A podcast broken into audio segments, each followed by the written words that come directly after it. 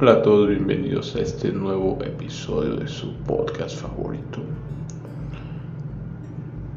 Hoy quiero comentarte algo que, que he aprendido y que, y que espero que te sirva en, en tu día a día, en tu vida. Ya que entender esta parte, entender poco a poco cómo actúa nuestro Dios, cómo actúa nuestro Padre en nuestra vida, en el día a día.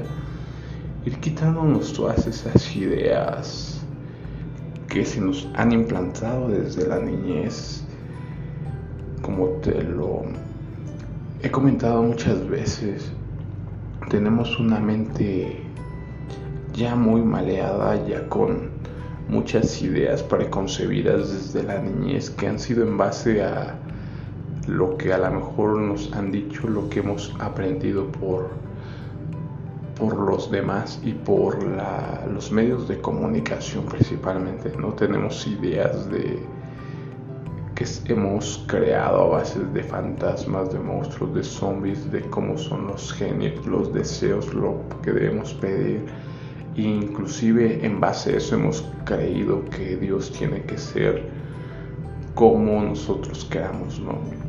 Era algo que me resultaba me resultaba muy interesante analizar eso cuando cuando veía un debate de un personaje ateo que él decía es que Dios tiene que ser así, Dios debe ser de esta forma, ¿no? Queriendo moldear a Dios a su, a su forma que él pensaba, ¿no?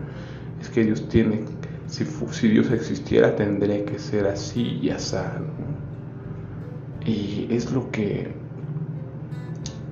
lo que hemos generado en nuestra mente, ¿no? Que decimos, no, pues es que si Dios existe o si Dios es tal, debería ser así y debería actuar así, ¿no?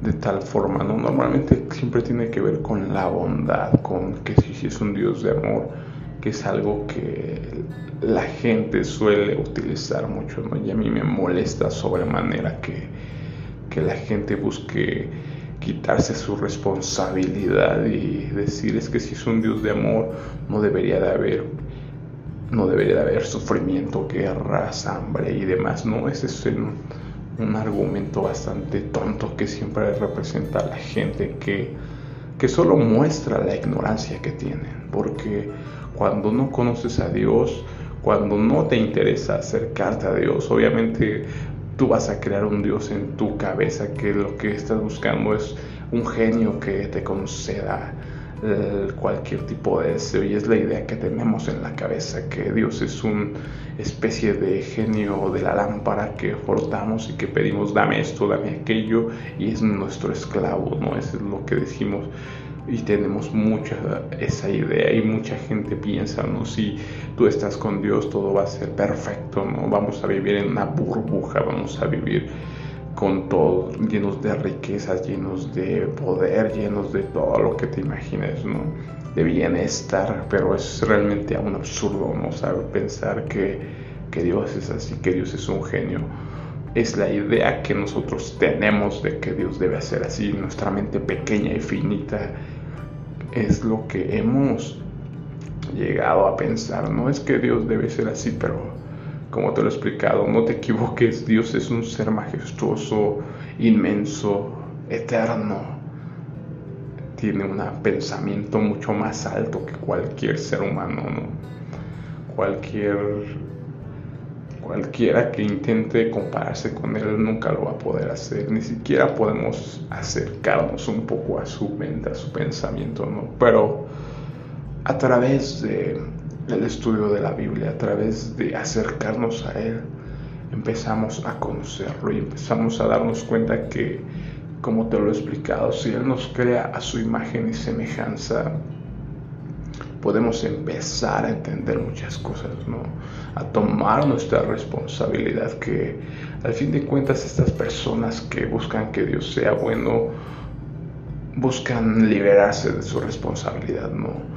Decir puedo hacer lo que yo quiera y y como Dios es bueno, Él no me va a castigar, Él siempre me va a perdonar y siempre me va a, a dar todo, corregir todo lo malo que hice. Queremos que Dios sea como a lo mejor un padre millonario que un hijo hace algo malo y viene el papá al rescate y, y ¿qué genera este padre millonario, no? Realmente un parásito genera un ser detestable que se siente superior y que puede pasar por cualquier persona porque sabe que su padre con el dinero que tiene puede comprar las autoridades, puede sacarlo de cualquier problema, ¿no? Y entonces, ¿qué está generando este padre millonario que viene siempre a rescatar a ese hijo que es un, parásito, ¿no? Entonces con base a eso debemos darnos cuenta que Dios no va a ser un padre así, porque Dios no quiere que sus hijos sean parásitos. Y yo creo que tú si tienes hijos, sabes en tu mente que no está bien que le resuelvas todos los problemas, ¿no? Es algo que yo he entendido. En un principio sí, cuando veo a mis hijos pienso en, en quizás en que los quiero sobreproteger, guardarlos en una burbuja, que no sientan todo el dolor que yo a lo mejor viví, todo, toda la tristeza, soledad y demás, ¿no? Son todas este tipo de situaciones que han sido dolorosas a lo largo de a lo largo de nuestra vida y queremos evitárselas, ¿no? Queremos a lo mejor empujarlos para que ellos tengan todo lo que nosotros no llegamos a tener y que sean felices, ¿no? Eso es lo que buscamos como padre. Y sí, como te lo he dicho, yo quería tenerlos en una burbuja, pero entendí que si los tenía en una burbuja iba a crearles una realidad distorsionada de la vida, ¿no? Entonces entiendo que el dolor es parte de la vida, porque este dolor, este momento de prueba es el que te lleva a aprender a mejorar, a madurar. Si quieres ser una persona madura, una persona fuerte, debes ser, haber sido forjada en eso, ¿no? En el fuego. La Biblia habla mucho, mucho de esto, ¿no? De que tu fe debe ser probada en el fuego, de que vienen las tormentas. Jesús cuenta una historia de que había un hombre necio y un hombre un hombre piadoso, ¿no? Que el hombre necio hizo su casa y la cimentó en la tierra, en la arena, mientras el, el otro hombre la cimentó en la piedra. Vino la tormenta, tiró la casa que estaba cimentada en la arena y algo que es impresionante, el hombre que cimentó su casa en la piedra también le vino la tormenta, entonces debes darte cuenta que las tormentas van a estar ahí. Entonces hay algo que debes, debes tomar en cuenta, que las tormentas van a estar ahí, o sea, no porque digas es que soy hijo de Dios, no porque esto voy a pasarme por encima de las tormentas, no la diferencia viene en medio de la tormenta, ¿no? Ahí nos lo muestra Jesús claramente que cuando estás en medio de la tormenta la diferencia en realidad lo hace el saber a qué estás sujetado. Si estás cimentado en la arena, obviamente un pequeño, una pequeña brisa, en cuanto empiece la tormenta, tú te vas a venir abajo mientras estás cimentado en la roca vas a aguantar porque sabes que es parte de la vida la tormenta y sabes que te va a llevar a, otro lugar. Es algo que he entendido y que quiero compartirlo contigo. Que no estés huyendo de las tormentas, de las pruebas.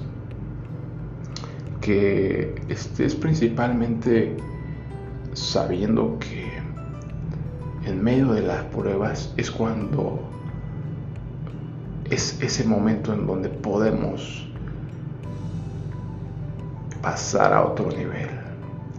¿Por qué? Porque esta prueba nos hace aferrarnos más al único que podemos aferrarnos a Dios. Porque muchas veces en medio de las tormentas nadie más puede venir a salvarnos. Cuando estamos muy tranquilos, pues confiamos en nuestros familiares, en los doctores, en nuestro dinero, en nuestra capacidad intelectual o qué sé yo. Pero cuando ves una tormenta que sabes que nadie puede ayudarte, entonces es cuando levantas la mirada, cuando levantas tu vista hacia el Creador. Y esa es la, la belleza de todo esto, no de las pruebas, porque es cuando puedes utilizarla para fortalecer tu fe, para pasar en medio de la tormenta de la mano de Dios. Y eso es lo que hoy quiero que te quedes con esto. Espero que lo que lo analices en tu mente y que y que lo pongas a prueba. Que no estés temiendo de las tormentas o de lo que o de lo que pueda pasar, ¿no? Bueno, por mi parte sería todo y nos vemos en otro episodio.